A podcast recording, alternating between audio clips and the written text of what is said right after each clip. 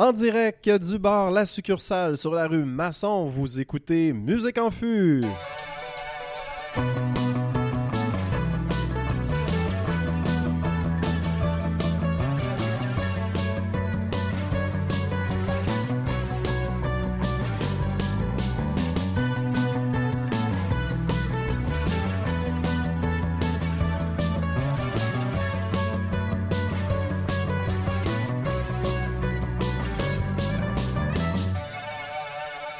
Bonjour tout le monde, je suis Philippe, votre animateur en compagnie de Charles-Éric Bonsoir. et de Pascal. C'est le soir, là? Ça dépend quand, quand les gens écoutent Salut, le Phil. podcast. Ben, euh, j'avoue que là, on enregistre, puis il est 3h15 environ et le soleil est presque couché, je dirais, le, le 12 novembre. 3h15 AM. AM. changement d'heure. Alors, euh, messieurs, avant de parler de musique, on va parler très rapidement de bière. Qu'est-ce que vous buvez aujourd'hui? Moi, je bois une sour à l'ananas. Euh, Oh. Le goût d'ananas est bien présent, mais pas excessif, dans le sens que ça lève pas le cœur. Puis Ah c'est oui. une bière de la même frais euh, que je connaissais Et- pas. Et je regarde aussi, bien, c'est pas une blanche, c'est vraiment Non, une blonde sour, euh, transparente. Là, ouais. Ouais, puis légère. euh, Ouais, disons que je euh, plus d'été, mais euh, ça, ça fait très bien aujourd'hui. tous nos auditeurs, fermez vos yeux, imaginez une bière blonde, transparente, qui goûte l'ananas et vous êtes ici. Ouais. Vous êtes avec nous. Là. Oui, il reste une place à la table. Et toi, Charles-Éric, qu'est-ce que tu bois aujourd'hui? Alors, moi, je bois euh, une Angus. Donc, euh, c'est Ah. une euh, IPA américaine. on Euh, est dans le à- quartier Angus, on est juste à côté, euh, les shops Angus qui sont juste de l'autre côté de Saint-Joseph. C'est quoi les chances? hein? C'est quoi les chances? Alors, c'est la même bière que, que je buvais la semaine passée. Et Drôle probablement, que je, je boirai la semaine prochaine. Euh, ben là, puisque vous le demandez, moi je bois une, une bière. On n'a jamais le temps de. ah, continue. On boit une bière euh, On s'intéresse pas à lui. hein. Non. Eh, Est-ce que je peux y aller? Oui. Non? Ok. OK. Alors, c'est une bière euh, Gradzer qui est au blé fumé et euh, la serveuse est- elle m'a vraiment averti est-ce que tu aimes la bière fumée? J'ai dit oui. Et euh, ma foi du bon Dieu, c'est quasiment du bourbon. C'est extrêmement fumé. Euh, 3 po- 3,5% d'alcool pour me permettre d'animer l'émission. Oui. Euh, mais euh, ouais, c'est excellent. Honnêtement, c'est une très très bonne bière. Je l'adore.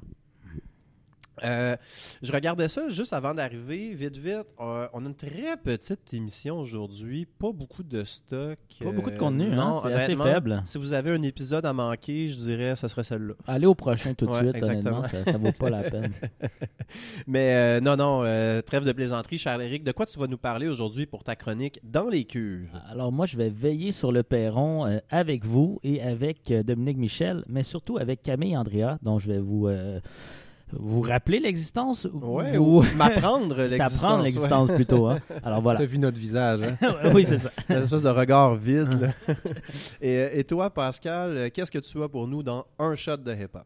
Euh, je vais vous parler du producer Alchemist. Euh, producer, c'est, on va dire, un réalisateur. Euh, c'est- dans le fond, c'est celui qui est responsable de l'aspect musical de plusieurs chansons rap très bonnes euh, au cours des 15 dernières années facilement. Donc, euh, Alchemist, c'est une jeune légende.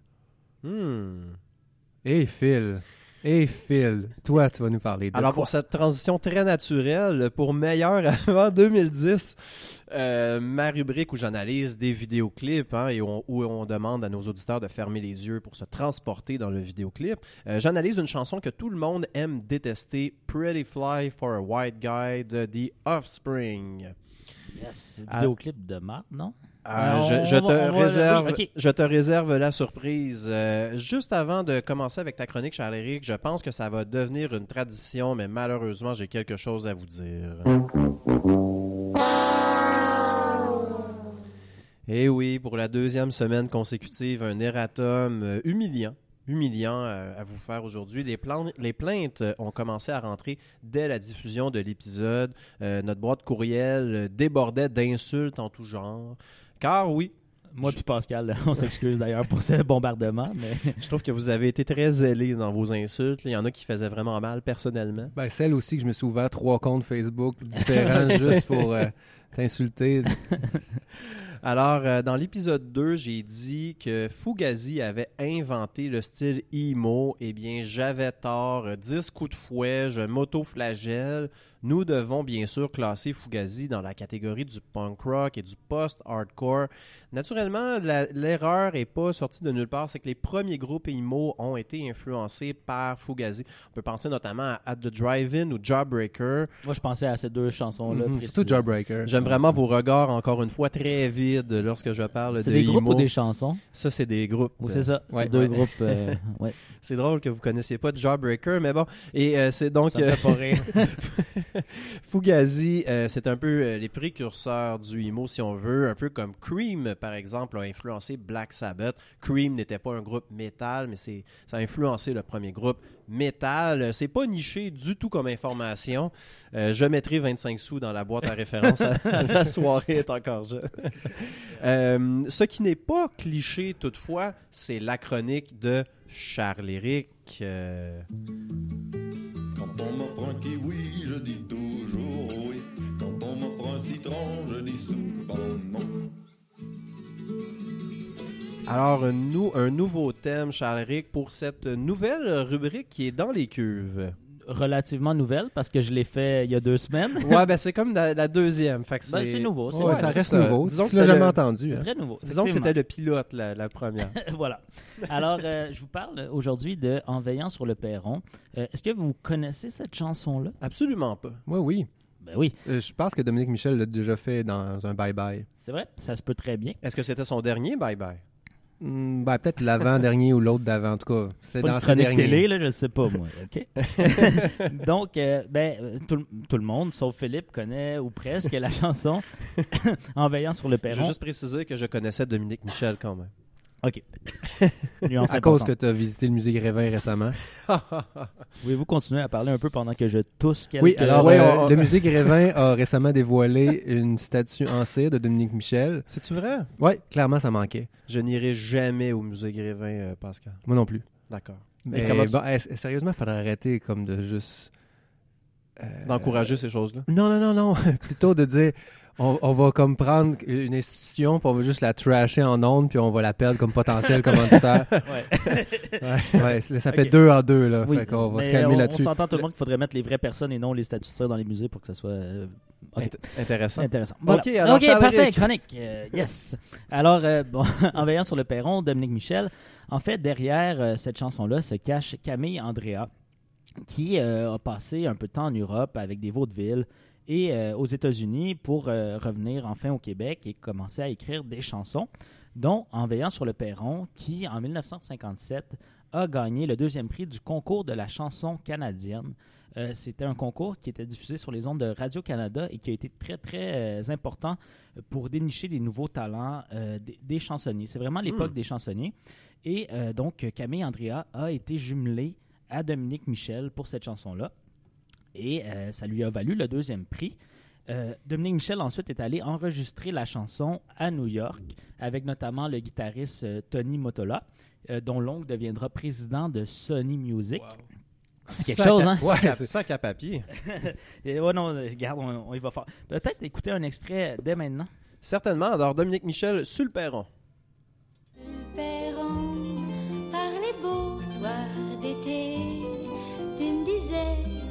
si bon de pouvoir t'embrasser, assis l'un contre l'autre, sans s'occuper des autres.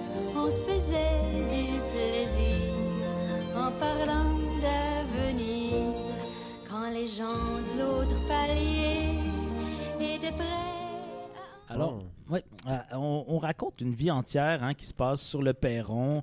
Euh, deux jeunes amoureux qui fantasment sur une destinée euh, on ne peut plus conventionnelle, traditionnelle. hein, c'est fidèle à l'époque. Donc, la rencontre, le mariage et ensuite leurs propres enfants qui pourront à leur tour veiller sur le perron. C'est une chanson donc qui a été écrite en 1957. Moi, je vois quand même un, un lien assez direct avec les bancs publics de Georges Brassens. Ah. Ouais, donc le, le perron de Montréal hein, qui prend la place du, du banc public euh, de Brassens.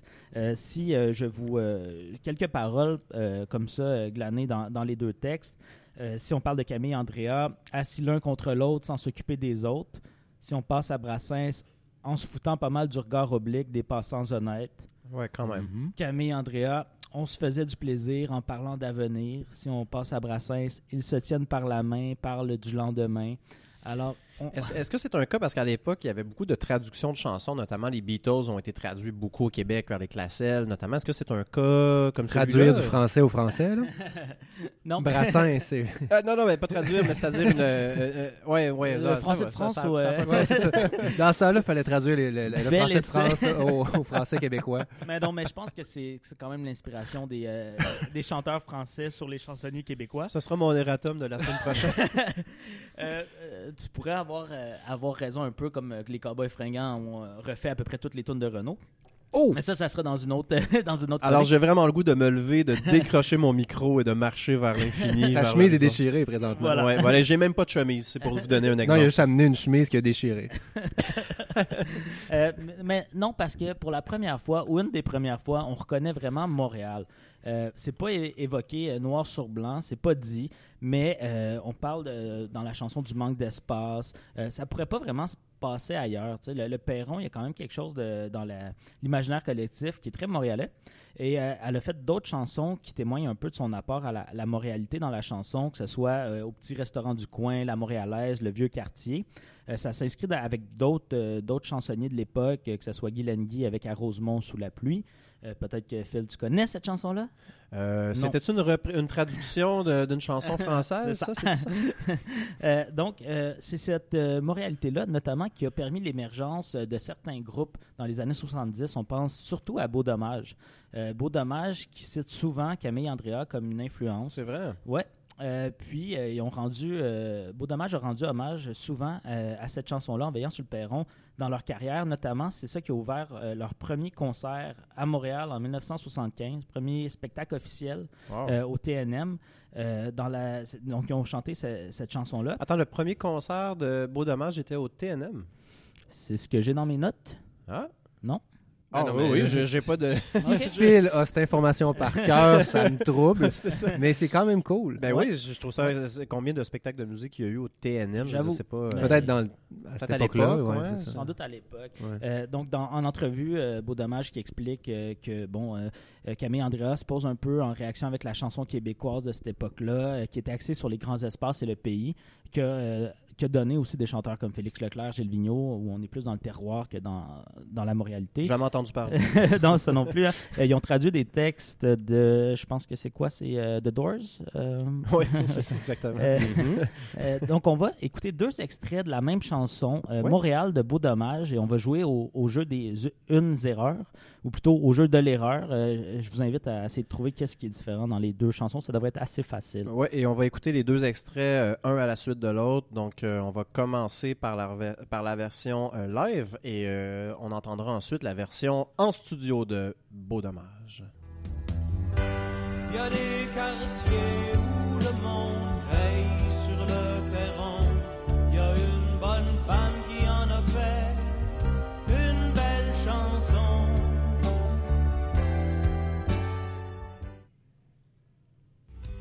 Il y a des quartiers où le monde sur le perron. Il y a un bonhomme qui en a fait une belle chanson. Dans ces bouts-là, les... Ah, c'est bizarre, on dirait qu'il y en a une qui est vraiment mieux enregistrée que l'autre. C'était ça la différence. C'était hein? ça la différence, vous l'avez trouvé? Yes! Alors, euh, c'est ce qui conclut ma chronique. Merci de, de m'avoir écouté. Euh, non, vous avez euh, vu la différence? Oui, oui, c'est, ça, m'apparaît bitch, mais bon, tu vas peut-être, il y a peut-être une explication derrière ça. Euh, donc, c'est ça, le, le bonne femme, bon, Bonhomme, bonhomme. ouais, c'est Ben ça. ouais. C'est, c'est- c'est pourquoi En fait, elle a euh, perdu son crédit, euh, la pauvre Camille ou Dominique? En fait, c'est ça, la, La, limite, deuxième... la limite était 30 songwriters. on l'a atteint avec Travis Scott à l'épisode 1 et là, ben, on pouvait plus avoir la... Exactement. Donc, euh, la deuxième version, donc, c'est la, la version qui était enregistrée en studio. La première qu'on a entendue, c'est une version live. Euh, en fait, c'est Pierre Huet, qui est l'auteur de la chanson et qui est membre de Beau Dommage, euh, m'a expliqué dans le cadre d'un article que j'avais fait pour, euh, pour la presse. C'était- Est-ce que c'était juste une façon de plugger que tu avais Ben, parlé à Pierre je trouve qu'on n'avait pas vraiment plugué quoi que ce soit euh, encore. Fait que c- c'était le temps euh, au troisième épisode. Euh, quatrième épisode. hein. Quatrième. hein. Mais C'était le temps au troisième, mais je l'ai fait au quatrième. Euh, Donc lui, il m'expliquait qu'il était certain que Camille Andrea, euh, c'était un homme. Camille étant un nom épicène. Puis dans le- la culture populaire, les camis étaient euh, plutôt des hommes. Donc Camille Sanson à l'époque. euh, il y a eu quelques. Ouais, mais Michel Rivard savait pas à ce moment-là que il aurait pu C'est chanter. C'est Pierre Huet qui, qui a écrit la chanson. Ouais, mais c'est Michel Rivard qui la chante. Oui, mais tout à fait. Mais c'est c'est- lui, il a donné cette chanson-là à Michel ça. Rivard. Ils ont enregistré en studio. Pa- Camille Andrea est est quand même, euh, on s'entend, une auteure-compositrice assez obscure à l'époque. Ça, Parce que tu disais tout à l'heure que- qu'il faisait référence, euh, puis on dit que ça a été une inspiration. Je me disais, ben, il devait la connaître personnellement. Ben, c'est Dominique Michel euh, qui la chantait, donc euh, c'était associé à Dominique Michel. Puis lui, il a tapé, euh, sans doute à l'époque, Internet existait à peu près pas. C'est un peu comme si, Pascal, quand j'écris tes chroniques de hip-hop, euh, tu lis ce qu'il y a sur la feuille, sans savoir de quoi tu parles. là. Exactement. Donc, euh, donc Camille, lui, euh, dans sa tête, c'est une erreur de bonne foi. Il était certain que c'était un homme. Et après, il s'en est beaucoup voulu. Euh, il s'en est beaucoup voulu. et euh, il, a des- il a des- dit à Michel Rivard, dans tous tes spectacles subséquents et dans tous les spectacles de Beau Dommage, transformons le bonhomme par bonne femme pour rendre justice à, à Camille C'est vraiment bon. Mais c'est quand même c'est intéressant de voir qu'il voulait donner le crédit à l'auteur de la chanson et non à Dominique Michel. Tout à fait. Ben oui, e- exactement. Parce que c'est associé à Dominique Michel. Mhm. Camille Andrea, personne ne connaît ce nom-là. Ouais. C'est dommage. Et euh, elle va réapparaître un peu dans la, la culture populaire aussi, Camille Andrea, en, écrivant la, chan- la chanson Rendez-vous à Montréal, euh, qui a été la chanson, une des chansons thèmes de l'Expo 1967. Et là encore, je pense qu'on a un extrait, euh, Phil. Alors, euh, c'était l'extrait. je- euh, non, non, je- t'as pas, euh, pas l'extrait. euh, Alors, on l'entend pas là, on la rajoutera au montage. euh, Parfait. Donc, ça va être euh, au montage. Euh, donc, euh, c'est c'est ce qui conclut d'abord euh, ma chronique très, euh, très mochement. Euh, merci de m'avoir écouté tout le monde. Les, les auditeurs Ouais. n'y verront que du feu, cela dit. C'est sûr que si on n'arrête pas d'en parler, il risque de voir juste du. Mais bon. Alors voilà, c'était euh, En veillant sur le perron de Camille Andrea et non de Dominique Michel qui la chante quand même euh, assez bien. Merci beaucoup, Charles-Éric. Euh,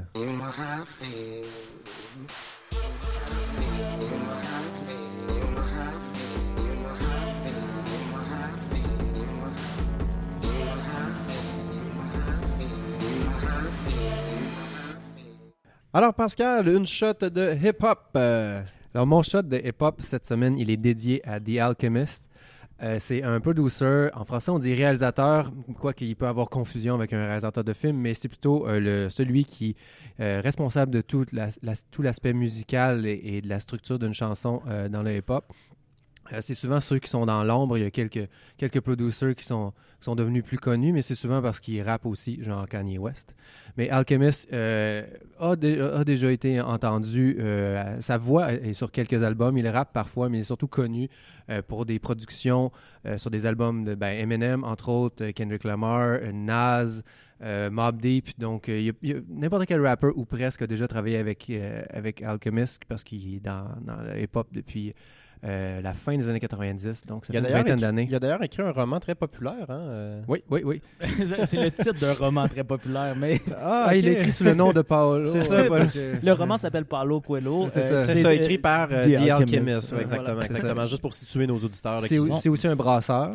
Oui, hey, sérieux. Mais euh, non, mais c'est c'est une émission euh, musicale, mais The Alchemist, vous avez la chance. Si vous allez au Vermont, passez par cette microbrasserie-là. C'est notamment eux qui ont, euh, qui ont développé la Eddie Topper, euh, souvent mentionnée comme la meilleure bière au monde. C'est vrai? Ouais, une IPA, puis ils ont donné tout le, ils ont don- le courant New England IPA vient de, de The Alchemist. Mais il n'y a pas aussi une brasserie au Québec, une Oui, microbrasserie, l'Alchimiste. l'Alchimiste, ouais? Euh, non. OK. Ben oui, oui, oui, tout à Oui, fait. mais non. Mais mais oui. Oui, elle, oui. elle n'a pas la meilleure bière au monde. Mm, Euh, On laisse les fans de l'alchimiste. euh, On, attend toujours qu'ils la fassent. OK. Oui. Mais euh, en fait, je vais vous faire écouter deux chansons de Alchemist, euh, des deux chansons qui, qui datent euh, de, déjà de plusieurs années. Le temps file.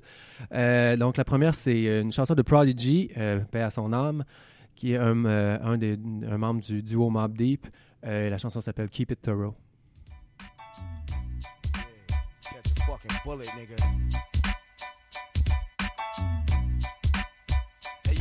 I break bread, ribs, hundred dollar bills, pill on the cotties another four wheels. Write a book full of medicine and generate mills. Tour the album, only for more sales. We used to catch those on the block with krills. Now it's paid shows, promoters post up bills. Sign deals only if the math is real. If we can't match numbers. Ah, vraiment un très bon groove dans cette chanson-là. Ouais, ben Alchemist s'est fait euh, connaître pour ça, euh, des gros drums, une bonne bass, euh, tout ça, tout ça frappait fort. Puis il était dans la vague de producers qui le- qui, qui, qui n'hésitaient pas à piocher dans tout le, le répertoire soul, donc un peu comme RZA puis comme Kanye West plus tard. Et, et c'est quelle année? Mais ça, ça, sonnait un peu 90. là. Mon Dieu, précisément, je sais pas, mais je, je dirais 2001 ou 2000, en tout cas au, au- tournant des années 2000. Euh, puis une autre chanson, puis ça, vous montre une autre force de Alchemist. Euh, beaucoup, euh, je vais faire une histoire très très courte avec la production new-yorkaise parce que Alchemist, il vient de. Il vient de la Californie, sauf qu'il il a eu son, disons, ses, plus gros succès avec des rappeurs new-yorkais en début de carrière. Puis, disons que les producers new-yorkais, quand on pense à Pete Rock ou, à Marley Marl, euh, c'est ils sont, sont, sont allés chercher leur force, c'était de trouver des disques vinyles, sur- surtout du soul, euh, les plus obscurs possibles pour trouver des, des, des- des morceaux de chansons qui réarrangeaient. Puis c'est finalement l'échantillonnage qui a fait en sorte que euh, New York s'est tellement démarqué euh, au début des années 90, ben, fin des années 80, début 90 pour son son. Et Alchemist est dans cette pure tradition. C'est-tu moi ou la culture des producers ou des, des réalisateurs, qu'il faudrait dire en français, j'imagine, existe vraiment plus aux États-Unis qu'au Québec par Ah oui, ben, je, pense qu'il existe plus dans les hip-hop de manière générale. Euh, Mais même le hip-hop au Québec, qui connaît un seul producer, euh, ben, pour à la classe, c'est V. Looper, mais il est dans le groupe. il est dans le groupe. C'est ça. sais, pour euh, pas très- Dead O- Dead OB, c'est Vince Carter, mais il est dans le Mhm. groupe. Il y a pas de. il y en a quelques-uns. Ils sont pas super connus. non. C'est comme Rough, Rough Sounds qui est, qui est dans, Mhm. qui est dans le game du, du hip-hop québécois depuis des années. Depuis, Mhm. je sais pas si connaisseur, ça vous dit quelque chose. Ouais, Mais c'est ça, qui produit encore avec Corias. ouais c'est vrai. Puis- aussi qui produit pour d'autres, pour Rhymes notamment. Non, c'est ça. Donc, c'est c'est pas nécessairement des. Même, je veux dire, que tu dis Charles Eric qui sont plus connus dans- dans- aux États-Unis ou dans le hip-hop, mais ça reste que, tu sais, Alchemist, je pense que vous aviez jamais entendu son nom avant. Il n'y a pas beaucoup de hits, mais je veux dire, dans, dans le underground populaire Ok, du hip-hop, le gars, c'est. C'est pas des stars. Non, non, ils font pas partie du star system. Non, non, non. Ah. les- les- c'est- comme je dis, les seuls producers qui font partie du Star System, c'est parce qu'ils rappent. Ok, ok, ok. Euh, puis je vais vous faire entendre un autre extrait qui est donc il allait, son inspiration venait beaucoup du soul, mais il était aussi capable d'aller dénicher des morceaux de classique, de musique classique, qui faisait vraiment, qui incorporait d'une façon géniale. Donc euh, No Mercy de Pharaoh Monch avec M.O.P. qui est un bon exemple. On écoute ça.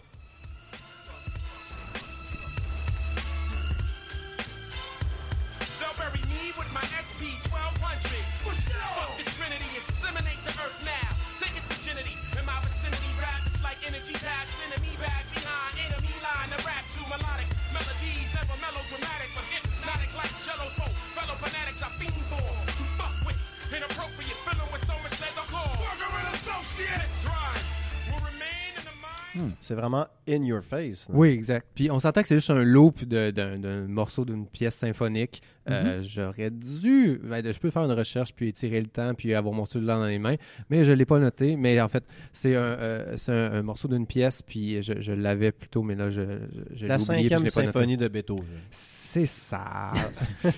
Mais reste que c'est ça. C'est un morceau d'une pièce symphonique qui est incorporé avec euh, du gros, gros drum, puis encore de la grosse bass, puis ça le fait très bien, puis ça fait une chanson qui, qui a un, un rythme vraiment effréné. Puis là, on entendait Pharaoh Monch qui, qui, est, qui est quand même agressif, mais plutôt poétique. Mais MOP qui suit dans la chanson fait juste démolir la chanson avec de l'agressivité, mais ça, ça sonne tellement bien. Hmm. Euh, donc, Alchemist euh, s'est s'est fait une réputation a- assez rapidement d'un- réalisateur très polyvalent.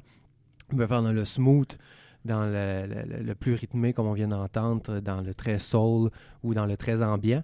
Puis parlant très ambiant, la raison pourquoi je parle d'Alchemist aujourd'hui, c'est parce qu'il a récemment lancé un album qui s'appelle Fetty. Euh, en fait, Fetty, c'est plus, je pense que c'est plutôt le nom du, euh, trio parce qu'Alchemist euh, a, a demandé, ou je ne sais pas exactement comment la rencontre s'est faite, mais avec deux MC, Currency et Freddie Gibbs, on fait un trio euh, éphémère. Il avait déjà collaboré dans le passé, mais là, c'est une première, un, premier euh, petit projet qui dure encore là une vingtaine de minutes, un peu comme l'album de Vince Staples dont je parlais au dernier épisode. Euh, c'est- un album très ambiant. On- n'est pas dans l'agressivité et puis le- le- les rythmes très très rapides de- qu'on vient d'entendre, mais c'est plutôt soul, euh, c'est vaporeux. Je trouve que ma connaissance de rock psychédélique est pas tant là, mais je trouve que ça me fait penser à ça. On dirait un film de gangster, mais on dirait que Jimi Hendrix est là aussi. tu sais. Je vais vous faire écouter, un- je vais vous faire- je vais vous faire écouter une pièce et puis euh, vous allez euh, peut-être euh, comprendre de quoi je parle. Alors, c'est l'extrait de la chanson Tapatio. Hey, yo, Bentley leather seats pretty red. I do it like a Geo. She don't think the sex come with head. I dodge a bitch like Neo. Pussy, you ain't thuggin', you Huxtable, nigga, you a deal. Pyrex Vision Park got me piping hot, nigga, top of teal. Me and Diego move like Frankie White and Caesar sleep with us. Must have shot 223 with us. Pack ran out of act, nigga. You ain't never fiend for that lean with us. It was stomach aches, heartbreaks, warrants off the miscord. Je vais ma chronique en vous posant une question à la suite de l'écoute de cette chanson. Euh, moi, j'écoute ça, puis on dirait que je viens de voler une banque, puis ça a marché sans. J'allais dire ça, il y a deux couches dans la chanson, là, puis la couche en dessous, c'est un western. Mhm. genre, euh, exact, il y a un Ouais. peu de, de western spaghetti de Morricone c'est là-dedans. j'avais vraiment l'impression de jouer à GTA 5 en ce moment. Exact. là. Ouais, Puis ouais. ce qui est- c'est- tu dis ça parce que c'est c'est drôle. euh, Alchemist puis Ono, un, un autre de ses euh, partenaires de- en musique, ont on fait la, la- la trame sonore d'un des Grand Theft Auto. C'est-tu vrai? Ouais, c'est ça. Ah, ouais. Puis tu t'as vraiment le côté gangster, mais tu sais comme gangster genre qui, comme qui réussit. là. Il y a pas le côté tout sombre et tout. C'est épique, là. C'est ça épique, là, genre c'est s'est pas fait C'est- arrêter, là. C'est le gangster qui, comme, qui met ses chaussées, ses, ses chaussures de crocodile sur son sur son, son bureau puis il est comme ouais la journée était bonne. Fait que sur ce euh, c'était mon shot de. Hey, mais merci beaucoup, Merci. Pascal. Faites un tour à- au Vermont. Ouais. Allez voir euh, The Ah, Alchemist. Allez, allez boire euh, des C'est Oui. la meilleure bière au monde. Bah, C'est ça? euh, quelques années de suite. La- Euh, Une des meilleures bières au monde, quelques années ouais. de suite. Ça- Sinon, allez à Brossard, euh, l'alchimiste. Euh, Saura-vous quand on... Là, Égalité avec la bière à brossard. Non. Phil, c'est à ton tour. De quoi tu nous parles? Qu'est-ce qui était meilleur avant ce coup-là? Alors, euh, oui, tout à fait, c'est la chanson Pretty Fly for a White Guy de The Offspring, chanson que tout le monde aime haïr pour la rubrique Meilleur avant 2010.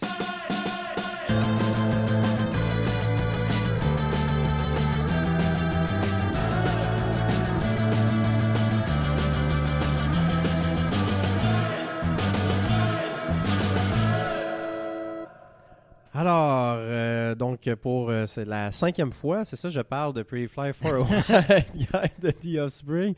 C'était le premier extrait de l'album Americana, qui est la suite de l'excellent Ixnay on the Hombre, sur laquelle on retrouve la chanson Gone Away de The Offspring. Naturellement, on est dans le vieux punk californien, euh, punk revival. euh, de la fin des années 80. Euh, cet album-là est sorti en novembre 1998. Euh, on va écouter un petit extrait de la chanson et ensuite je vous fais mon analyse du vidéoclip.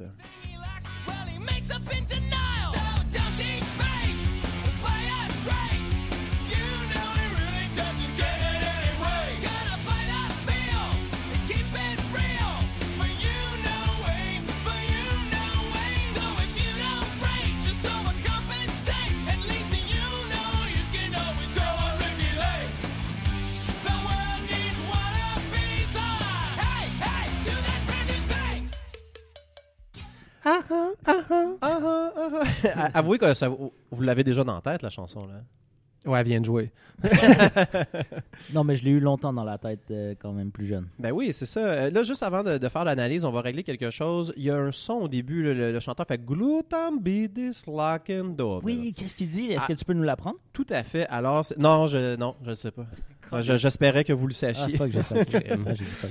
Non, non, euh, trêve de plaisanterie. C'est euh, c'est du faux allemand, en fait. C'est du gibberish. Ça, ça sonne comme de l'allemand, mais ça veut rien dire. Et ça remplace le 1, 2, 3, 4 traditionnel avant une chanson. 1, 2, 3, 4. C'est de l'appropriation culturelle, un peu, non? Un peu, mais c'est un hommage à Def Leppard, en fait, euh, qui a fait exactement la même chose en 1983 sur la chanson Rock of Ages.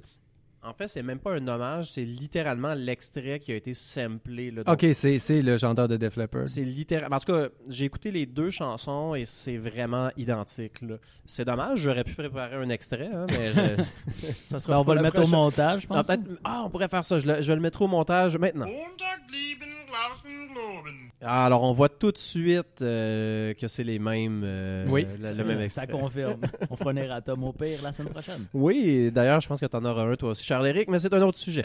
Alors, euh, le vidéoclip de Pretty Fly. Alors, ça raconte l'histoire d'un jeune homme blanc qui plonge dans la culture hip-hop, non pas parce que c'est euh, parce qu'il aime ça ou parce qu'il comprend la culture hip-hop, mais simplement parce que c'est à la mode. C'est l'appropriation culturelle, ça? Complètement. 20 ans en avance. Euh, alors, notre vedette, euh, juste, euh, c'est drôle, mais c'était supposé être Seth Green qui faisait le personnage principal de cette chanson-là, du vidéoclip, et il n'était pas disponible, mais c'est lui qui fait Robot Chicken, notamment, qui était une série que j'ai beaucoup écoutée. Donc, c'est un gars random qui ont pris, mais qui a été tellement bon, puis qui a tellement eu de succès, qui les a accompagnés sur, dans leur tournée pour euh, apparaître sur scène pendant cette chanson-là avec son personnage. Euh, donc, euh, justement, le personnage, ben, il est déguisé un peu, il porte du foubou, une casquette rouge à l'envers, des grosses chaînes en or. et il y a vraiment une attitude, tu sais, c'est la personne la plus blanche, entre guillemets, imaginable.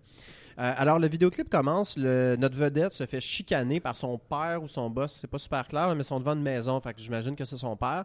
Et lui, ben, en colère, prend un char accompagné de deux popounes. Et j'utiliserai le terme popoune parce que c'est vraiment ça que c'est, là, euh, dans, dans le contexte de- du vidéoclip.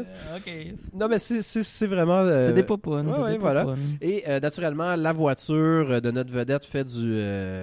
Euh, euh, euh, comme un système hydraulique là, qui fait que ça bounce.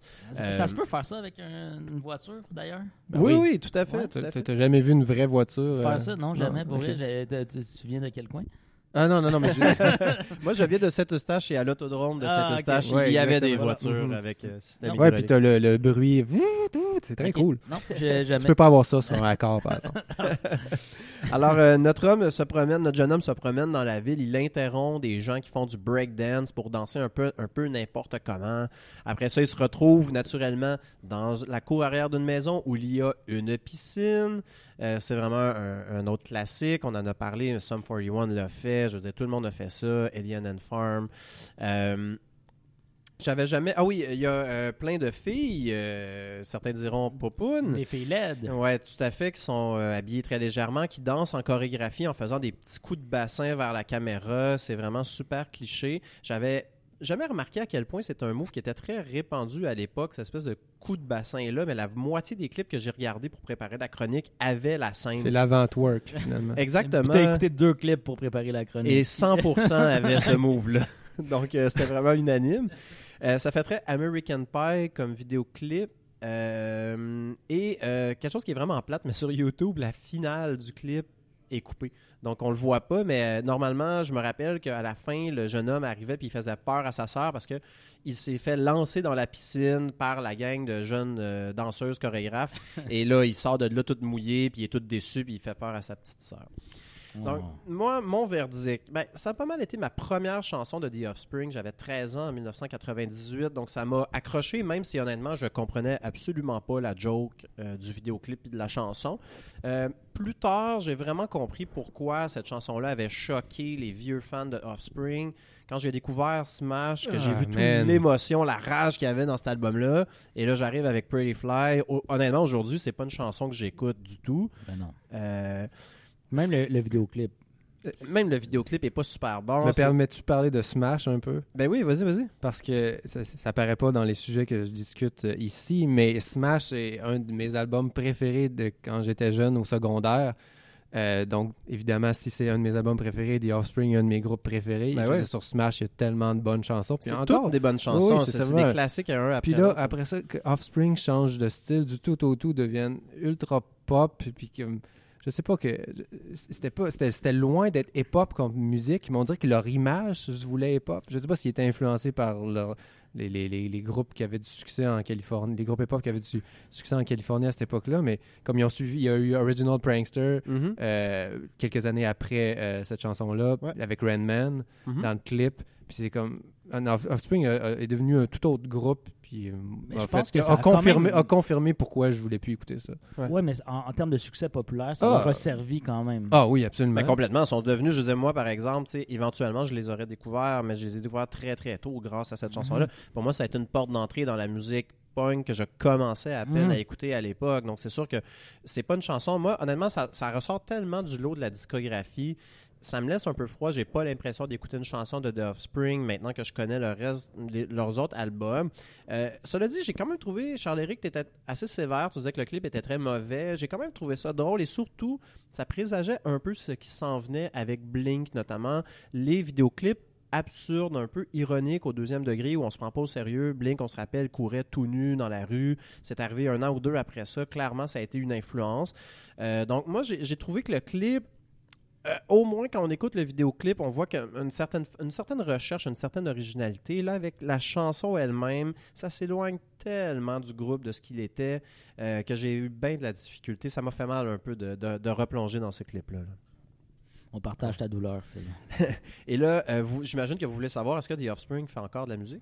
Moi, je me demandais pas tellement la Ben, question. moi, je pense que je- ils font toujours de la musique. Je pense que je sais ça. Ils, ils font de la musique, ish. Ah ouais? C'est- C'est-à-dire que leur dernier album est sorti en 2012. Ah, quand Euh, même, ils ont ouais. sorti un single cet été, mais c'est une reprise euh, de la chanson Down de 311 qui, eux, ont fait un cover de Self-Esteem. Donc, c'est une espèce de, De- de, de- d'échange. d'extended play, ouais, échange, une espèce de split. Euh, honnêtement, je pense qu'on a fait le tour. J'ai écouté leur nouveau matériel. Ils doivent Ah, pas être jeunes jeunes non plus. Non, non, là, ça, c'est des gars qui ont, euh, ils doivent être en cinquantaine. là. Euh, Presque avancés. oui, oui. Donc, je pense qu'on a un peu fait le tour avec eux, mais ça m'a quand même fait plaisir à certains points de, de- de replonger dans cette euh, chanson-là, dans cette époque-là, pour vous, chers Merci, auditeurs. Le gars est au service de la population. Et voilà. Service public, essentiel, subvention, merci. Euh, Alors, Est-ce oui, que c'est le temps de la septième? tout à fait, on est Le test de le la test septième? de la septième. Alors, cette semaine, sur euh, la... Et là, je cherche Le l'extrait palmarès avec de la disque. de- En septième place, Oui, nous avons... Il y avait la chanson Brand- de Brandon Mig, Best I'll Ever Have, parenthèse VF, Mhm. fermez la parenthèse. C'est une chanson qui est considérée comme étant francophone. Eh boy. Euh, ju- juste avant, euh, peut-être rappeler à nos, euh, nos auditeurs que le test de la septième, c'est en alternance. On prend la septième chanson du Billboard et la septième chanson de- du palmarès à disque pour en faire la critique ici à l'émission. Voilà. Alors, on écoute un extrait de Brandon Mig, Best I'll Ever Have, ouvrir la parenthèse, VF, fermez la parenthèse.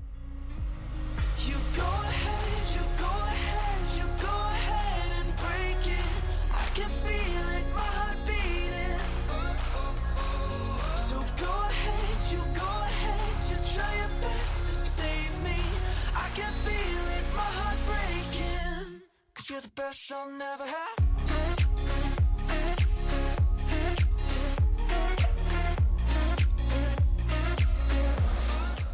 On entend vraiment tout l'amour de la langue de Molière dans cette chanson francophone. Septième place au palmarès francophone C'est de la subtil, disque. mais on trouve des Ouais. choses, des pépites. C'est sûr que j'ai fait exprès. J'ai mis le refrain. Je me sentais un peu euh, taquin lorsque j'ai fait l'extrait. Mais euh, ouais, le- on, on Le- entend on aime beaucoup ce mot-là, moi, Ouais, Pascal. le C'est refrain. très farfelu comme, euh, comme idée. le- alors, le refrain est en anglais et en onomatopée, comme on l'a entendu, le O, O, O et A. Euh, je vais faire ma, ma- ma petite critique rapidement. mais J'avais absolument pas entendu parler de ce gars-là. Brandon Ming, c'est son premier extrait à vie, donc c'est son premier single. Euh, c'est drôle, il a le même nom de famille qu'un célèbre jet de l'armée rouge, le MiG-23. Euh, et moi, quand je jouais à Mais Red... Mick, c'est son prénom. ok, oui. attends. MiG? Oui, mais C'est le, mais c'est le prénom du jet. Ouais, c'est ça, c'est MiG-23. Ok, c'est- mais euh, c'est ça, le nom de Ouais. famille du jet, c'est 23. Oui. Et quand je jouais à Red Alert euh, sur mon ordinateur, sur mon PC, mon Pentium euh, 2, euh, c'était une arme très puissante, contrairement à cette chanson-là, qui est vraiment dans la douceur et la ouate là, à, à l'infini. C'est ça le lien, hein? C'est- euh, ça a été la seule Wow. référence que j'ai trouvée. J'ai trouvé que la puissance de sa voix est inversement, ben c'est la même chose que je viens de faire, inversement proportionnelle à la, à la puissance des missiles du MiG-23. Mais Euh, Euh, T'aurais-tu quelque chose à nous dire par rapport, mettons, au MiG-23 et Oui. cette? Aimerais-tu Alors- en piloter un jour? Alors, ce MiG-23-là, il euh, détruisait les alliés, euh, les armées alliées d'un clic de souris. Euh, lui, Brandon Ming aurait besoin de toutes ses forces pour souffler la bougie d'un gâteau d'anniversaire. Euh, Ah, T'avais t'avais vraiment quelque chose. Il y a trois heures de matériel. sur le MiG-23. Euh, honnêtement, je trouve ça un peu bizarre, tu sais, euh, Cœur de pirate, euh, mettons pour Ocean's Brawl, un de ses derniers, un de ses extraits de son avant-dernier album, elle l'a traduit au complet. Euh, je trouve ça weird de juste traduire les couplets, et de garder le refrain en anglais. Moi, je suis vraiment pas un puriste, j'aime ça les versions anglophones, mais je trouve ça bizarre d'avoir le refrain en anglais. Je veux dire, choisis-en un des deux. Là. Fait- un mot ou une expression en anglais, ça va. On, on a tous des expressions anglophones dans notre langue, mais euh, quand on parle. Mais là, j'ai trouvé que c'était plus de la paresse. Ça se serait traduit, ce refrain-là. Il n'y avait pas de raison de le garder en anglais. Euh, dans mon temps, on appelait ça du rock aérien, planant. euh, mais honnêtement, Dumas fait ça depuis 15 ans, puis il le fait 100 fois mieux, à mon avis. J'ai un peu l'impression que Brandon Miggs, c'est un phénomène qui est anglo-montréalais. J'ai pas vraiment. Il vient de Laval, mais euh, c'est un anglophone. Mais clairement, c'est un anglophone. J'ai l'impression que c'est une chanson qui a joué beaucoup dans, du côté anglophone, culturel anglophone. Il y a quand même trois quarts de millions de hits sur Spotify, mais j'en avais pas entendu parler. C'est sûr, j'écoute pas beaucoup la Ben, radio. probablement que c'est une de ces chansons que tu mets sur une playlist euh, Summertime ou genre Surf is my life. Ça me fait, pop. ça me fait penser à, à genre du Vance Joy ou, euh, Mhm. ou euh, voyons, je sais quoi l'autre que je voulais dire. Ah oui, Geoffroy, que j'aime quand même. Je l'aime Ouais. quand même, Geoffroy, dans ce genre de pop. euh, Ben, il y a une proposition. Pop estival, Ouais, non, ça. fait que cette chanson-là s'insère bien dans une playlist. Ça, C'est pas, c'est pas affreusement mauvais, mais tu sais, si tu mets ça dans un party, c'est comme, bah, ça, ça, ça joue, puis ça, ça- tu passes à la prochaine, puis personne s'est plaint. là. Et Charles-Éric? Ben, ouais, je suis d'accord avec vous deux. Euh, c'est sûr que le, le refrain euh, en anglais aussi, c'est très euh, pop franco-française. là. C'est très cool l'anglais là-bas. Fait que on, on fait nos couplets en français, puis nos refrains en anglais. Euh, Sam Roberts a fait ça aussi au Québec. En fait, on s'entend que c'est pour des questions de quota. là. Dès que j'ai entendu la Ouais. tune en français, je me suis dit, ah, il y a quelqu'un derrière ça qui sait comment marche la game. Et je suis allé vérifier, puis effectivement, euh, c'est Marc Dupré qui est euh, son mentor. C'est-tu vrai? Ouais, Puis qui exactement. lui a dit, mettons, ça te prend 70% de la chanson en français. Ben, c'est peut-être pas lui qui a dit. Mais ça a fonctionné quand même. Il, t'a- il est en septième place de la disque. Ah C'était pas une mauvaise stratégie. Ben, tout à fait, exactement. Puis c'est pas, euh, c'est pas complètement mauvais. Il chante non, pas bien. du tout. Euh, les arrangements, ça va aussi. Euh, mais bon, c'est, c'est- la facture est très classique. Euh, puis, euh, bon, c'est ça. Moi, de- des, des gens. Il a fait la voix aussi, il faut dire. Là. C'est aussi, j'ai découvert ça. C'est, Ah. c'est dans ce cadre-là qu'il a découvert euh, Ah, ok, Marc ok. Dupré, puis qui est devenu un peu son mentor. Et euh, je suis quand même plus team, mettons, euh, Charlotte Cardin puis Matt euh, Lubowski que des, Ben oui. euh, des Johan, des Jérôme Couture et. Rappelle-moi son nom. c'est- Brandon Ming. Brandon Ming. C'est ça, moi, 2022. j'ai- J'écoutais la chanson, j'avais pas l'impression qu'on était nécessairement pour réentendre parler de ce gars-là à l'avenir. Je veux dire, ça reste. euh, Tandis que Matt Lubowski, on écoute l'imposteur, tout de suite, on sait qu'on a affaire à un authentique auteur, compositeur, interprète qui clairement va, va produire quelques albums de qualité. Là, j'ai pas trouvé que la preuve avait été faite. Cela dit, ça reste une bonne chanson. Ouais, on même connaît la game, c'est bien Ouais, fait. c'est accrocheur, c'est bon, c'est bien, c'est un style qui est bien maîtrisé. On cherche un peu ce qui le distingue. Il va falloir trouver quelque chose d'un peu différent, je pense, à l'avenir, s'il veut avoir une carrière qui s'étire sur plusieurs années. Voilà. Ouais, c'est pas mal ça. Alors, ça, ça, ça- ça met un terme à notre quatrième épisode de Musique en Fût. Charles-Éric, merci beaucoup. Merci Phil. Pascal, merci beaucoup. Merci à toi. Et euh, revenez-nous la semaine prochaine pour un cinquième épisode de Musique en Fût. Ciao.